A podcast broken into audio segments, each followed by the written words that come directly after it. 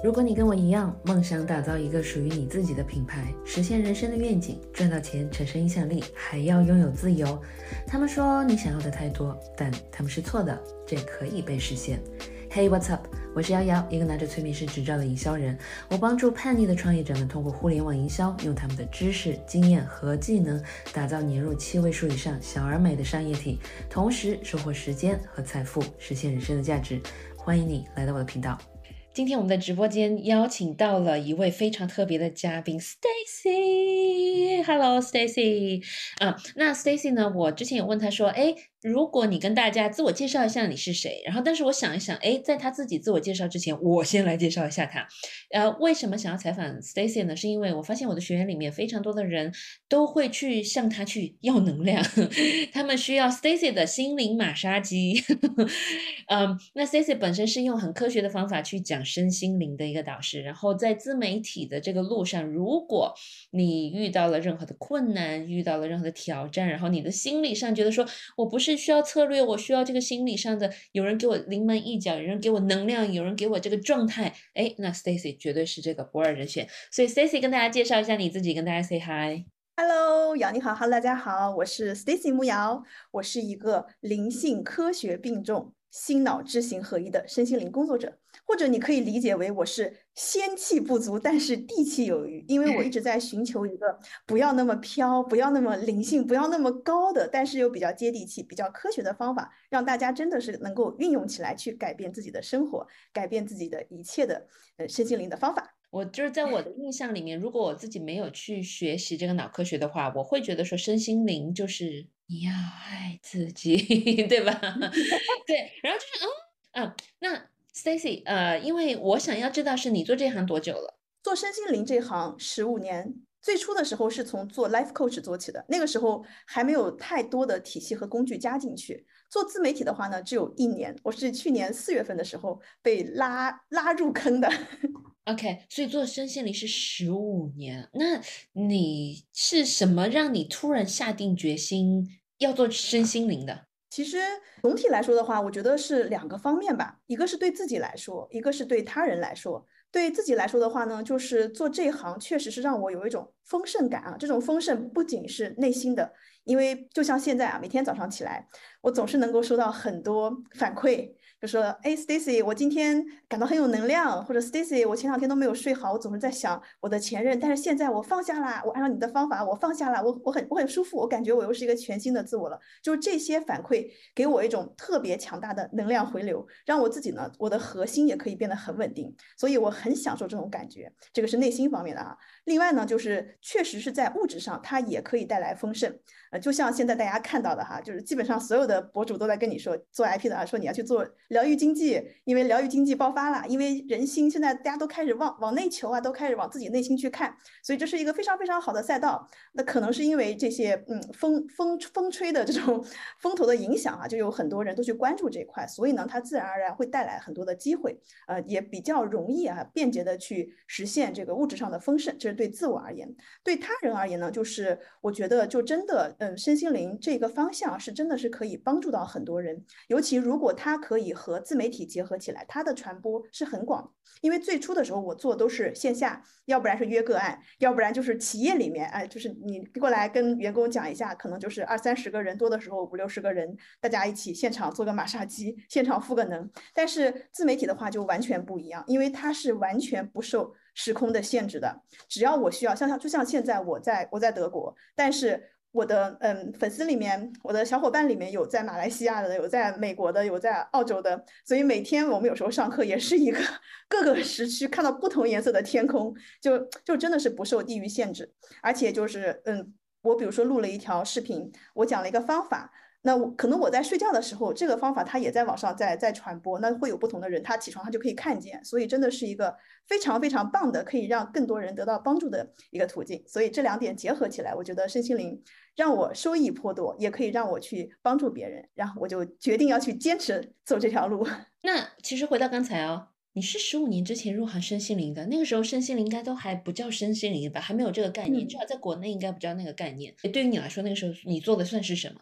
其实做的更多的是一个 coach 的角色，coaching，就是那个时候，嗯，因为我在五百强上班嘛，然后我是本来是做销售的一个人，后来结果和我们的 coach 就是 coaching 那个部门的呃 manager 关系特别好，然后他就说，哎，我觉得你很有做 coaching 的天赋，哎，你要不要就是大家一起去去做一下这个事业？因为他其实是整个当时在国内的 coaching 圈里面，他是一个非常嗯权威的一个人，然后他当时在在建立一个。被叫做哎，当时是叫什么？叫做 CSTD，就是 Chinese Society for Training and Development。他在做这样的一个联盟。他说：“你有没有兴趣过来？”然后我说：“我不懂呀，我现在还是只会卖手机，我不知道什么是 coaching。”他说：“没事，很简单。而且我觉得就是呃，因为我很喜欢跟人交流嘛，然后我又比较就是 energy 很高，能量很高。”他说：“你来试试看。”所以，我最初是从说 DISC 四型人格开始的。其实四型人格就和现在我们讲的很多 MBTI 很像嘛，就是嗯。帮你分析一下，然后帮你找到一下天赋呀，告诉你你的你的你的优点是什么，你的优势是什么，你的缺点是什么，然后你可以和怎么样不同的人沟通。我是这样，就是踏进了这个圈子，然后就开始去后面呃更多的在这个这个联盟，在这个协会里面更多的去跟大咖们学习，然后在自己深入的学习，就这样一步一步的 走了进来。那在观看或者是在听的朋友们，他们可能不知道 DISC 人格是具体是讲什么的，你可以跟大家很快的分析一下 DISC 是什么东西吗？啊，DISC 就是很有意思啊，就是就是说我们人其实是可以分为四大类的啊。第一类呢就是 D 嘛，就是 Dominant，我们可以把它用一个动物来形容啊，就是老虎型人格，就是你像老虎一样，然后你可能会控制欲比较强啊，你可能会非常的有力量哈，但是有时候你也会比较专断一点啊，这是一种人。然后第二个呢，I 型人格呢，就是我们用一个动物来形容。就是孔雀型啊，就是他呢，性格嗯很很很讨喜，然后非常健谈，然后又有很多的爱好。就是他走到一个地方，你感觉他就是人群中那个特别吸引眼球的，像孔雀开屏一样，就特别特别招人喜欢的一个体质啊。但是他呢，就是有可能呢想法太多，就就太招太招眼了，但是有可能不能够定下心来去做一件事情啊。然后第三类呢，就是 S 型的话呢，它是叫做分析型人格。我们如果找一个小动物的话，就是猫头鹰，就你看它。那个形象就是很严谨，像一个学究一样啊。然后，然后这种人呢，他在生活中呢，就是可能是一个批判者啊，他不会。呃，跟你去经常的聊天啊什么的，他给人的感觉就是比较严谨，然后总是会跟你提一些反对的意见，让你觉得很讨厌、很不舒服。但是呢，他往往是可以看到很多问题所在的。最后一个就是 S，呃，就是 C，C 型呢，就是我们如果找一个动物，就是考拉，考拉那样，你感觉它很慵懒啊，然后你觉得它又又很可爱，但是它又好像不太多说话，但是它好像又是那种老好人型的。所以呢，就是这些人，这这类人呢，他是一个团队中的一个协调者，他可能不是很有主见，他也不。不会去批评你，他甚至于没有太多自己的意见，但是他可能是一个团队中的润滑剂的角色啊，可以把这个团队的气氛给柔和的很好，就差不多可以这样来分类。那就你自己，我知道这个虽然这这这些问题并不是在我们的问题清单里面，但是就你自己来讲，你觉得任何一种人他都可以去创业吗？还是说创业者属于独特的某一种人？嗯，我觉得创业其实有两个前提条件，第一个是你有一个很强大的梦想。就是当你有梦想的起时候，其实你是会有很强大的动力去帮你突破很多困难。就是你会真的是可可以去成功。就是我想要去有一个自己的事业，我想要自由自在的去赚钱，我不想去朝九晚五，我不想去被人去控制。就这个想法，它到底有多强烈，非常非常的重要。然后第二个的话，就是你要能够去行动。就如果说我有很强的愿望，我也不想去给人打工，我也不想朝九晚五，但是。我很懒，我不想动，我想躺着。那这样的话，这种人我觉得不是很适合创业。但如果说你说我真的很想拥有一种自由自在，可以去赚钱，可以一边周游世界，一边这边就可以就听到进账的声音，然后同时我也愿意为这样的一种生活去付出，那么恭喜你，你真的很适合创业。所以你会觉得说，其实无所谓哪一种人格，只要他满足这两个条件，他都适合去创业的。OK，好。在创创业者者在刚刚开始创业的时候，其实他们可能会有梦想，对吧？但是创业并不是一帆风顺的，大家很多人他们。就传统的这个学科里面，大家会觉得说，哦，那成功人就是这样在低谷，然后一下子就起来，对吧？但实际上其实根本不是这样，对吧？是可能，哎，我开始了，然后我有一点点成绩了，然后哇下来，然后乱七八糟的，然后再有一点成绩，哇，然后又跌下来，然后又乱七八糟的，然后，然后最后最后就是慢慢的在这样波动的过程中，然后逐渐向上。但是在这个过程中，并不是那么多人能够坚持的下来的，对吧？嗯，那你觉得在创业的时候？怎么去坚持？靠什么去坚持？嗯，其实这个呢，就非常像乔布斯说的一句话，就是你在你你做的每一件事情，它其实都是一个点滴。当你在这个点滴的时候，你可能往前看，你不知道这个路会怎么走，你看不到一个正向的反馈的未来。然后你往后走的时候，你感觉你背后是乱七八糟散了一堆一堆的点滴，你也不知道这些经历是干嘛用的。但是只要你再坚持往前走一点点，你回过头看的时候，发现原来那些点滴它已经串联起来了。就是很多时候呀，我们在创业的时候，我们得不到正向反馈，我们就选择放弃了。其实是我们放弃的太早，并不是没有正向反馈，正向反馈一直都在路上，它每一天都在进行中，只是它还没有大到。就是还没有形成一个我们说的哈，从质从量变啊到质变，还没有大到让你看到而已。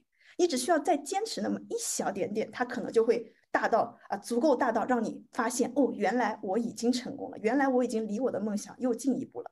所以很多时候我们不要不要太早的去说放弃这件事情。第二个呢，就是很多时候呀，我们在遇到一些挫折的时候，在没有得到正向反馈的漫长等待中，我们容易犯一个问题，就是。把我们的时间线给搞乱了。我们觉得哇，我一个月没有得到正向反馈，我果然不适合做这件事情，我果然不适合创业，我果然不适合做自媒体，我果然是一个糟糕的这个表达者，我果然是很失败。这个就是就是太武断了。因为这一一个月的失败，或者说这一个视频它没有火，并不等于你这个人是失败的。我们不能够把它这两个事情啊去做一个对等。我们可以把我们的时间线放大一点，我们可以设想一下十年之后。你成功了，你再回头看这一个月的失败，它算什么呀？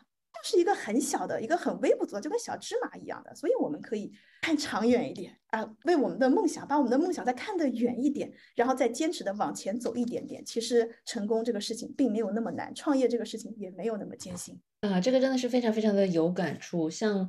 把你的梦想看远一点，因为其实我们从小到大教育环境里面没有人这样教过你，对吧？你看到的都是，哎，你说你期末考试得考好啊，你你这个期末考试不仅要考好，你的这个升学考试要考好啊，你升学考试要考好，然后你这个高考的时候要考好，对吧？然后高考你考完了进大学，哎呀，你得找个好工作，就是他并没有所谓的长远的梦想。我觉得，嗯，那在找梦想的这个过程中，你觉得一个普通的创业者他怎么去找所谓的梦想呢？就是。很多人他其实在跟我说啊，我真的很羡慕你能够找到，嗯，你你自己真正的喜欢，然后你真正擅长，然后并且你有很清楚的梦想，你知道你的梦想是什么，你只需要为之去努力就可以了。但是我没有梦想，我不知道我自己喜欢什么，我也不知道我要干嘛，我人生很迷茫。我知道这个问题很大，但是但是你会觉得说，哎，从身心灵的角度来讲，或者在你平时啊辅导学员的这个角度来讲，你觉得他们要怎么去找到这个梦想？他怎么知道这个梦想是对的还是错的？其实这个问题我被很多人问到过，就是我到底可以干什么？到底我的梦想在哪里？到底我适不适合做这个？我有很多很多的想法，或者我完全没有想法，我要怎么样去办啊？嗯，那么我想说啊，嗯，一条明确的路，就是我确定要走这条路，一定不是一个人初始的状态。就像对我而言。嗯，就像我做自媒体一样啊，那别人说哇，你你你好会选，你为什么选了一个现在能火的一个一个一个方向一个赛道？哇，你真是就是是不是就就是这么早就可以看到未来？我说不是啊，我是走了很多弯路的，我尝试过很多不同的方向，因为我本人的经历比较比较杂一点哈，我是一个有梦想就要去闯就要去尝试的一个人，所以我当时。一开始的时候，去选择一个我去跟什么样的人去分享，去输出什么内容，我是有很多想法的。我一开始想的是我去讲英语吧，嗯，因为我我很喜欢学外语，我会不同的呃，我会五种不同的外语。我说要不然我们讲英语吧。然后讲好之后，我发现好像嗯，并不能够帮助很多人解决问题，因为有很多人他学会了英语，但他还是很焦虑，他还是很有各种各样的情绪在里面。我觉得这个。这个帮这个帮助人哈，并不能帮到本源上，所以我说那换一个吧，我去帮助女性，我们来创业吧。但是后来我发现，创业的话，它其实这个也是一个很大的话题，就是就是你很难把它做得很细，很难真正真正的帮到一个人群。然后我又去尝试了不同的不同的方向啊。所以如果你看我这条路，我也没有一开始说就找到我到底要做什么，我也是在去选择，然后各种去尝试。所以说这个有一个有一个办法哈，去帮助大家，也是我让我的学员去练习的，叫做。Find your sweet spots，就是找到你的甜蜜点，什么意思？就是你可以拿一张纸啊，拿一张纸呢，然后你你给它，嗯，分成分成三栏。第一栏呢，就是你写你所有想要干的事情，无论是什么，无论是现在想做的，还是未来想做的，还是什么，就就是我老了之后想做，你不管它时间线，全部列出来。然后在第二栏呢，你要写你想要做成这件事情的欲望强烈程度，十分是满分。零分就是最低啊，但一般零分你就不会写了，你给他打个分。然后第三个就是说，我觉得哈，如果我现在开始行动，在未来的呃三到六个月，我可以把这件事情做成。就是你觉得我百分之百做成就是十分，如果你觉得你做不成，可能这个需要更远的话，你就打成零分。这样的话，你把两个两个分相加嘛，相加之后，你就可以知道哦哪哪一项其实它的分数值是最高的，那这个就是我现在至少是未来就是这一年内我可以去找到一个方向和目标，然后你去测试就好了。就是不要把它停留在一个想的阶段。很多时候，你的困难、你的恐惧、你的焦虑，都是因为你只在想。所有的这些担忧，所有的这些恐惧，它不是一个现实存在的，它只是你的大脑中的一个泡泡而已。而当你去实践的时候，这个泡泡就会啪就会破掉，然后你会发现，哦，并没有这么难。然后我在做的过程中，我就会越来越清晰，原来我到底要什么。在做哪件事情的时候，我的内心会产生一种强烈的兴奋感。这个兴奋感就是你的天赋所在，给你的提示。哇，这个真的是非常棒啊！这个是非常妙的，你可以去遵遵循这个内心的感觉，然后去真的是去尝试，对吧？其实就像那个 NLP 的创始人 Richard Bandler 他说，人出生是天生只有两种恐惧，对吧？要么就是突然一下子大的声响，要么从高处往下落。至于什么啊，你要对着镜头被别人骂，这些都是自己学会的恐惧。但刚才其实说到一个很大的问题，其实我发现很多在做自媒体的朋友们，他们。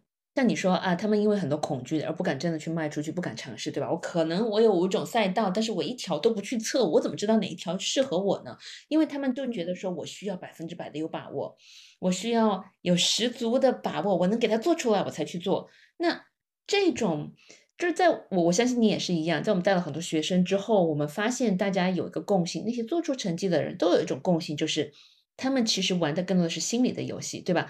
并不是他们的策略。懂得更多，而是他们心里更自信。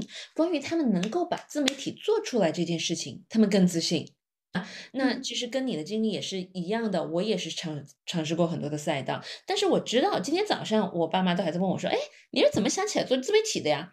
我说，我想了很多年啊，我一直就觉得我要做一个导师啊。其实至于这个表现形式到底是在舞台上，还是在镜头前，还还是在书本上，那没有关系。我想要的就是去做一个导师。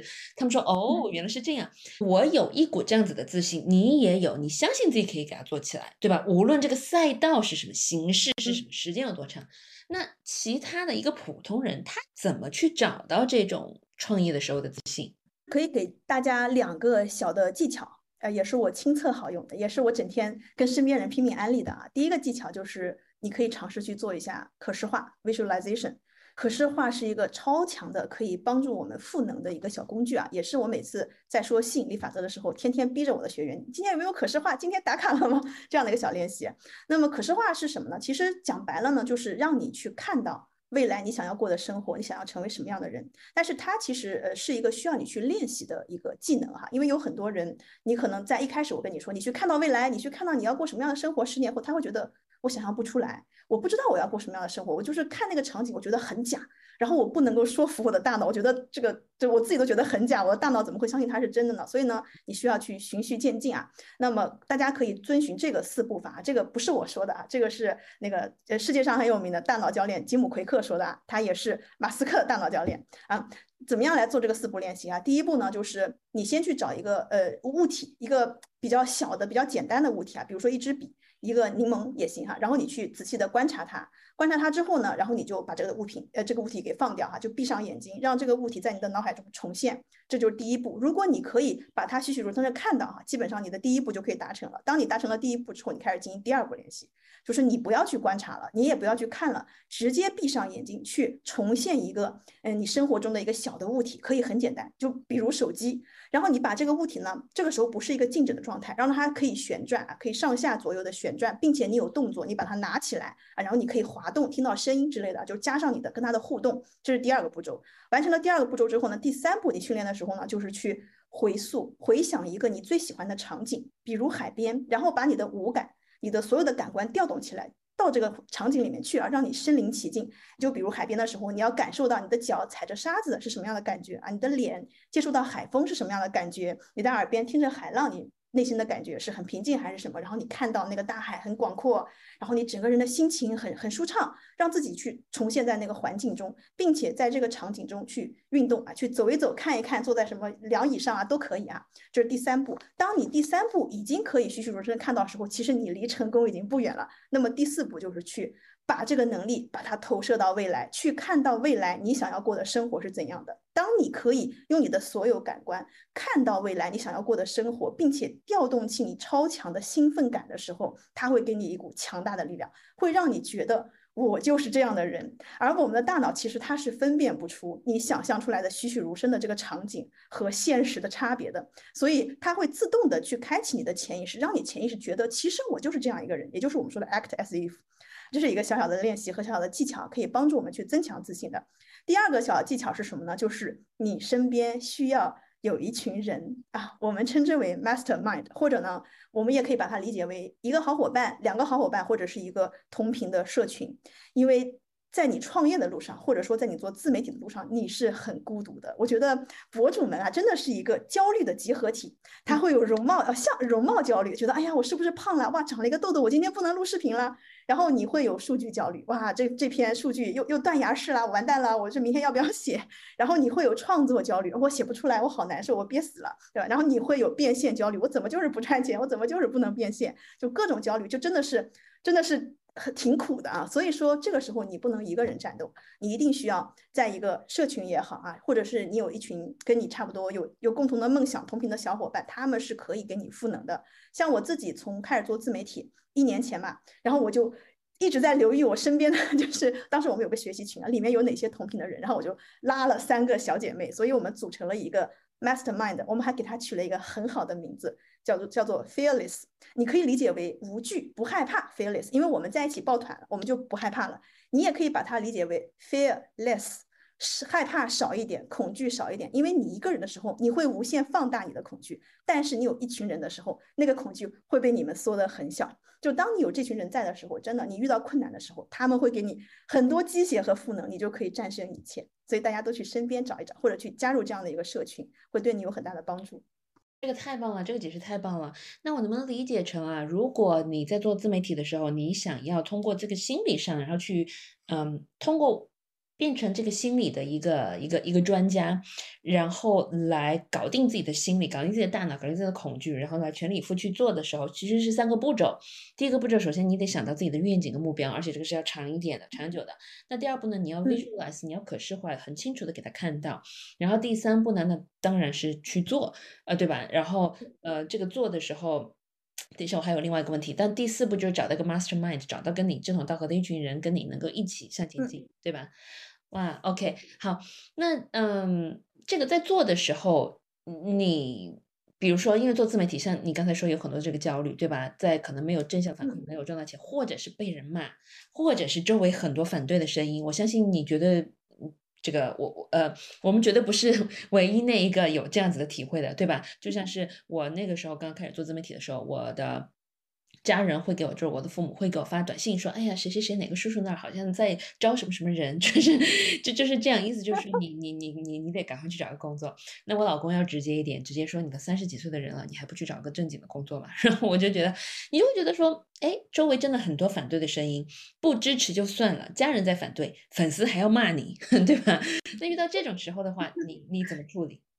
啊，其实被反对很正常啊。我们生活中没有任何人做任何一件事情是会被你身边所有的人百分百支持的，这是一种不不切实际的妄想啊。因为每一个人，我们的眼中的世界，我们的价值观都是不一样的。就像我们每个人有一张不同的地图一样，嗯，我们在做这张地图的时候，我们有自己的不同的价值观，我们有自己不同的 偏好在里面。所以说，你不可能要求我这张地图拿出来，你们所有人都要跟我一样，这个就是。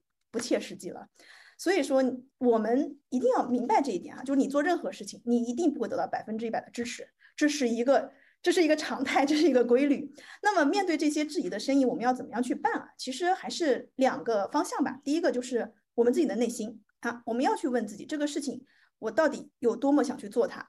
那因为当我们真的很想去做一件事情的时候，它就是我内心深处的那个强烈的欲望，我就是非做不可。你其实是可以自动屏蔽掉很多杂音的，你不会受到很多的干扰。我自己有一个有一个故事啊，不是我自己的故事，是我一个案主的故事。嗯，她是嗯在在我们德国这边，她是一个嗯全职妈妈，而且她是大学毕业直接嫁人了，从来没有工作过，就是很漂亮很很可爱，但是完全不懂社会的那种。然后有然后她有段时间就抑郁了，就整个人嗯。抑郁的很严重的那种，就不想不想活了。他来找到我，后来我说你怎么了？他说我我有一个梦想，我想开一家甜品店，我想去做蛋糕，但是我身边所有人都不支持。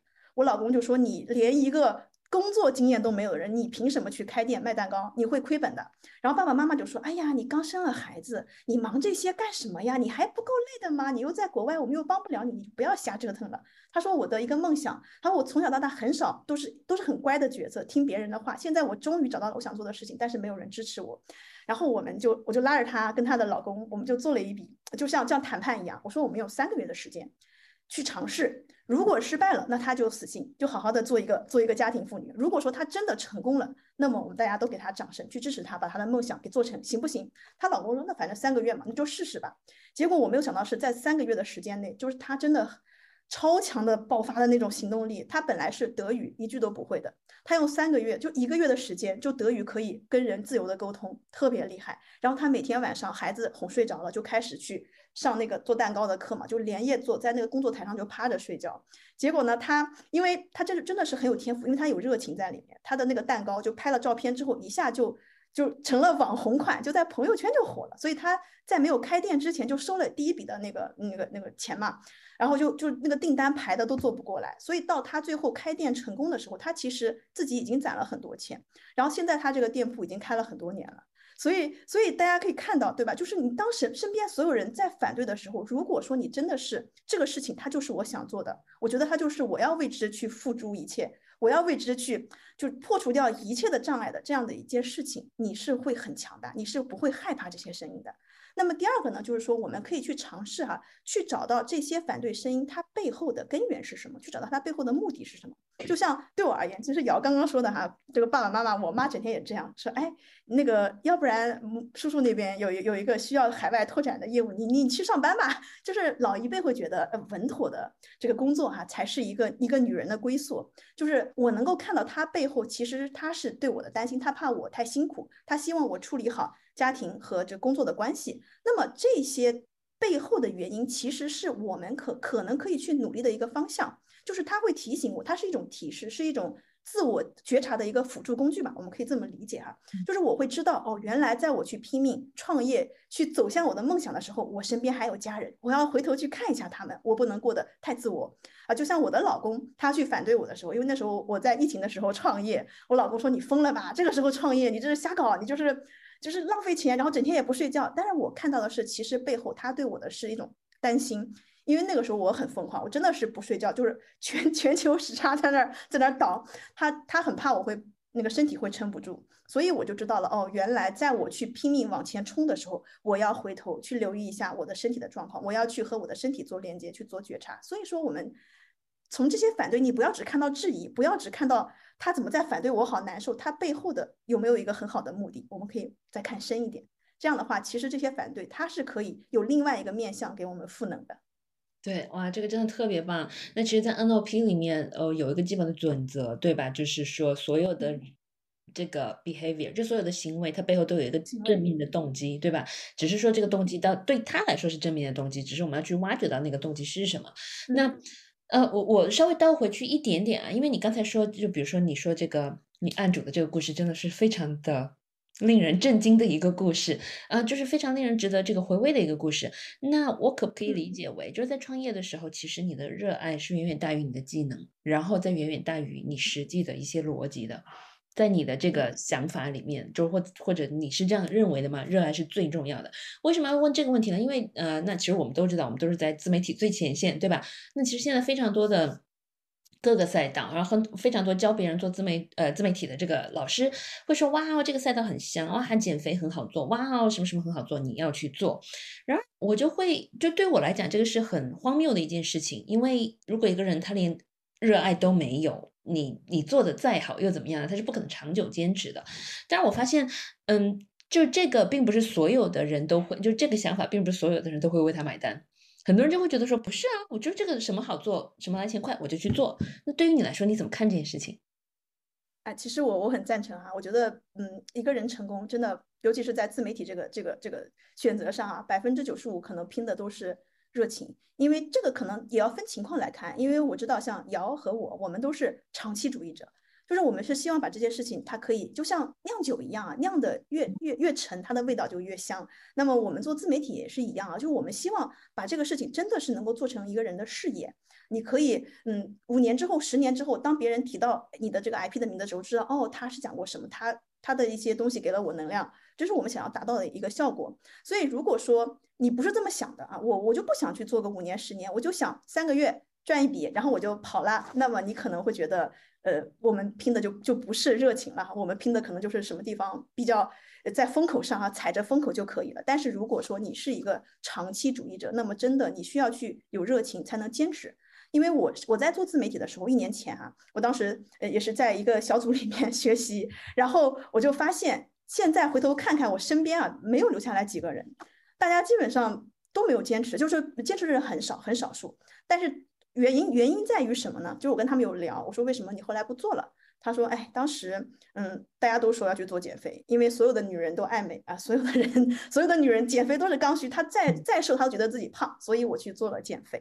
但是我自己本身就是一个瘦子，我从来都没有胖过，我并不并不知道胖子他的心态是怎样的，我也不知道胖子他需要什么，所以说我可以输出内容没有问题，因为其实想输出它是有套逻辑在的，你想做爆款也没有那么难。但是问题在于，我能多久去做这件事情？因为我我又没有热情，我只是为了去蹭一个风口。但是最后他发现粉丝并没有崩，他自己崩了。这就是为什么我觉得，如果哈大家真的是想要去把这件事情去深耕它的话，嗯，去往内心看，不要去往外面看别人在做什么，而是去问你的内心你想做什么。啊，那非常好，非常好。那我想要呃问一下呃最最后两个问题啊，嗯，就是如果在自媒体创业的道路上，一个人他在自媒体创业有没有一个标准的公式？因为我知道在我的这个学员里面，我问他们，哎，你为什么想要自媒体创业啊？你最后想要的得得得到的结果是什么？绝大多数人都跟我说啊，他们想要一年入一百万，对吧？那像你刚才说了，在做自媒体拼的百分之九十五的是热情，是心态，对吧？那有没有一个在心态方面的公式说？只要我把按照这个步骤一二三四五给它做好，我最后就一定能拿到我想要的结果，一定能成功。我觉得我们可以把这个心态公式给它稍微简化成一个大概的四步吧。啊，第一个呢，就是我们在想做一件事情之前啊，我们先定一个内心的目标，就是我们找一个安静的空间，就和自己独处啊，去听一听内心的声音，我到底想选择什么。啊，我到底是不是真的要去做这件事情啊？就是把自己的内心的这种欲望给调动出来，给挖掘到，这是第一步啊。第二步呢，就是我们要去问一下自己。做这件事情，我愿意付出哪些代价？因为我们一定要明确的知道，这个世界上是没有不劳而获的，并不是你去求一求、拜一拜，流量就来了，变现就来了，这是不可能的。所以，我们一定要明确这一点。我做这件事情，我一定要有所付出。无论你是需要去拿金钱投资，因为一定是要去学习的嘛。啊，这个是我的一个标准哈。因为我觉得，嗯，我们现代人其实不缺金钱，金钱是你可以通过努力获得的，但是缺的是时间。我们真的没有没有那么多时间去花个五年、十年探索。然后再去做这件事情是消耗不起的，所以我做任何事情，我一定会选择找一个很好的老师去跟着学。这就是为什么找到了瑶，对，也就是这是我的一个选择。那么我们就要去清楚，我是愿意去付出时间，还是愿意去付出金钱，还是说我都要去啊去搭配一点，对吧？我们要明明确一点，我要我需要去交换啊，就就付出代价去交换我想要的目的。然后第三个呢，就是我们要去给自己哈在内心就做出来一套计划。那我们要以怎样一步一步的去达成这个目标？它可能是一个很长远的目标，但是我们要给它设计一些小的这个 milestone，小的这种嗯可以可以突破的点。嗯，对对，因为如果这个目标太远太大。然后你就，然后你定了又又超高的目标哈，比如一年我要一千万，然后你会发现哇，我怎么离它这么远？你就会没有动力。但是当你设计的这个小小的啊可以突破的这些可以达到的点的时候呢，它是，嗯，你达到之后它是可以给你一些及时奖励的，就是我们的大脑会给我们分泌出一些激素啊，主要是多巴胺和内啡肽，会让你觉得很爽，然后你就会有更多的动力去往前走啊，这是第三个心理建设的步骤啊。那么第四步的话就是你去多一点耐心去行动，然后等待就好了。不用那么着急，不用好像我今天定了一个目标，我要明天涨粉到一万，那么明天我就要看到啊，这样的话你会很难受。你可以就是心态放平一点啊，你知道我在我在努力，我的方向在哪里，我在做，我并没有是摆烂，我并没有放弃，剩下的你就就是它一切其实是会自然而然的发生的啊，就是你的意识的提升，你的行动的提升，它自然的就是会同频共振到你想要的目标，一切都在显化的路上，给他一点时间，让它出现在你的面前就好了。啊，太好了，非常好。那刚才提到了一个这个很。嗯，很经常出现的一个点啊，就是说很多人他会觉得说啊，我有很清楚的目标，我也知道我要我要耐心，我要等待，但是但是那我还是人啊，对吧？我我现在就是没有正向的反馈，我真的现在就是很累，我真的没有时间，我就是想要摆烂啊，很 对吧？这个 是我们最常常见到的一个借口。那在自媒体创业这条路上遇到摆烂，你怎么治？有专门的治法吗？有治法呀，摆烂的话也分两种情况啊。第一种的话是叫偶尔摆烂，偶尔摆烂正常的呀，我也会摆烂。我最近还在打游戏呢，因为最近那个塞尔达二出来了，我昨天晚上都没有睡觉，我一直在在开塔，所以就是我就摆烂了嘛。因为我平时是一个嗯对自己的工作要求很高的人，我晚上都是要工作的。但是昨天晚上我一直在打游戏，但我觉得正常，因为去不要神化自己，不要觉得自己我做了自媒体，我就是一个百分之一百 all in，然后我就要所有的时间都堆进去，那那你。已经不是一个人了。正常的人就像我们说的哈，万事万物都在震动之中。你会有一个高能的状态啊，你也会在一个低点。有时候我就是累了，我就是想歇一下。那这是一个非常好的给你的大脑做换挡的时期啊，你就让自己去休息一下嘛，这个没有任何的问题的。我们而且呢，就是 就是我们要承认自己是一个人，允许自己有情绪的波动。只是我们要知道，在这个情绪低点的时候啊，根据振动的法则，它这个情绪还会上去。它会还还会回到一个高能的状态就可以了。这是第一个哈，偶尔摆烂。我我我我可以我可以很快补充一下吗？这个真的是说的是太对了，因为我是一个非常典型的 overachiever，我会觉得说我不允许自己摆烂，我不允许自己偷懒，我不允许自己怎么怎么样。但是又发现其实摆烂并不是那个难受的事情，是你在摆烂之后你还自责，就是你明明明可以享受你的摆烂时间，但是你还在自责的摆烂，你也没好好摆烂，你也没好好工作，这个时候是最难受的。所以你说的太好了，就是就是凡事都是震动的，你可以高可以低啊，我要把这句话记住。好，对不好意思打，就打断了一下。那第二种呢？第二个呢，就是长期摆烂，就是我躺了半年，躺了一年，我又不想动。这个的话，就就是得治一下啊，叫习惯性摆烂。我觉得针对习惯性摆烂的话，有一个非常好用的法则。嗯，我跟我的很多学员都分享过，他们觉得真的超好用，而且超快，五秒钟就可以解决这个问题。这个呢，也不是我提出的，这个是 Mel Robbins，他有一个叫做黄金五秒法则啊。嗯，这个它背后产生的根源是什么呢？就是说，当时啊，Mel Robbins 她有段时间经历了一个事业的低谷，并且那个时候她跟她老公关系也不好，她老公要跟她离婚，然后她就觉得天都塌了，他就觉得我不想面对第二天，我第二天就不想起床，我就想在床上躺着，然后谁也不要来打扰我，我就要在我的世界里面摆烂，一直躺，一直躺。然后有一天晚上哈，他就是晚上不睡觉嘛，就就天天刷刷电视剧，他就看到了那个火箭升空的那个画面，就是倒计时五四三二一，然后嗖，那个火箭就上去了，他就感觉到一种很强大的能量感，他就在想说，那其实我们人是不是就像火箭一样，其实只是需要五秒钟的时间，我们就可以有一个超强的力量，就冲到空中去了，我们其实不需要想那么多。然后他就这么去做了，他第二天就跟自己说，我今天只给自己五秒的时间去想摆烂这件事情，然后我就。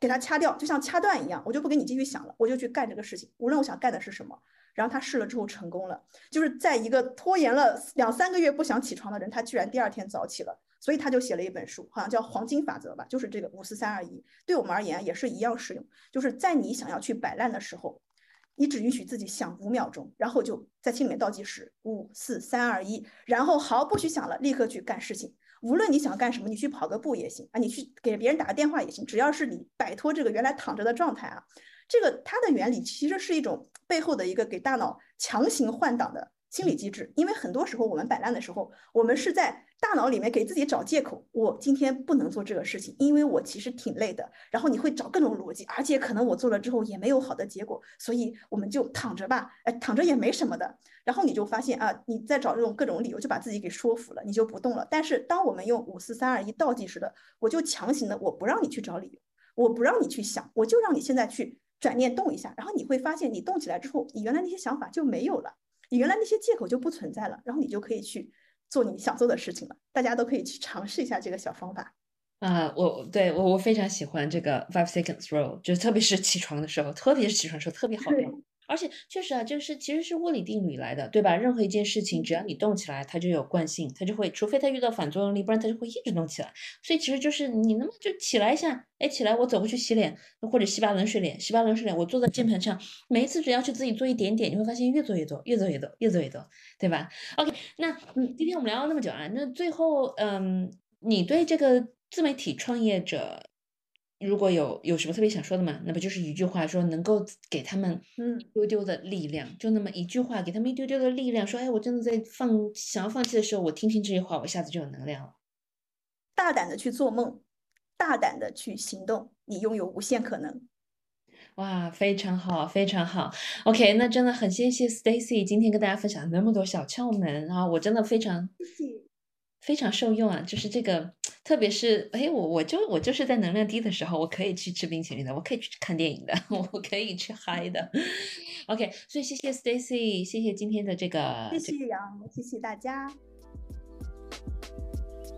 如果你也想要开始自己的互联网营销之旅，快速打造自己的 IP，让别人听到你的故事，并且赚到钱，但是你不知道怎么开始，或者开始了却无法坚持。